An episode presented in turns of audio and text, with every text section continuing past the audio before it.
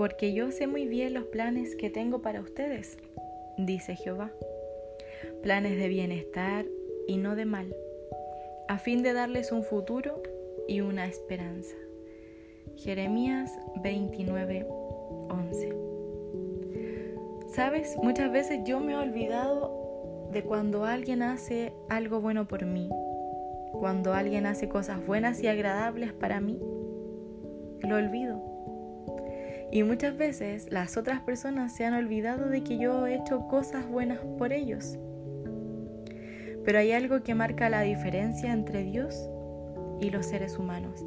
Y es que Dios jamás se olvida de ti. Y sabes, tú eres especial para Él. Porque así Él lo expresa a través de su palabra. Él nos dice que Él piensa en ti y en planes de bienestar para tu vida. Por eso hoy te animo a caminar con tal seguridad de que no vas a ser olvidado por Dios. Y qué privilegio es estar en los pensamientos de Dios.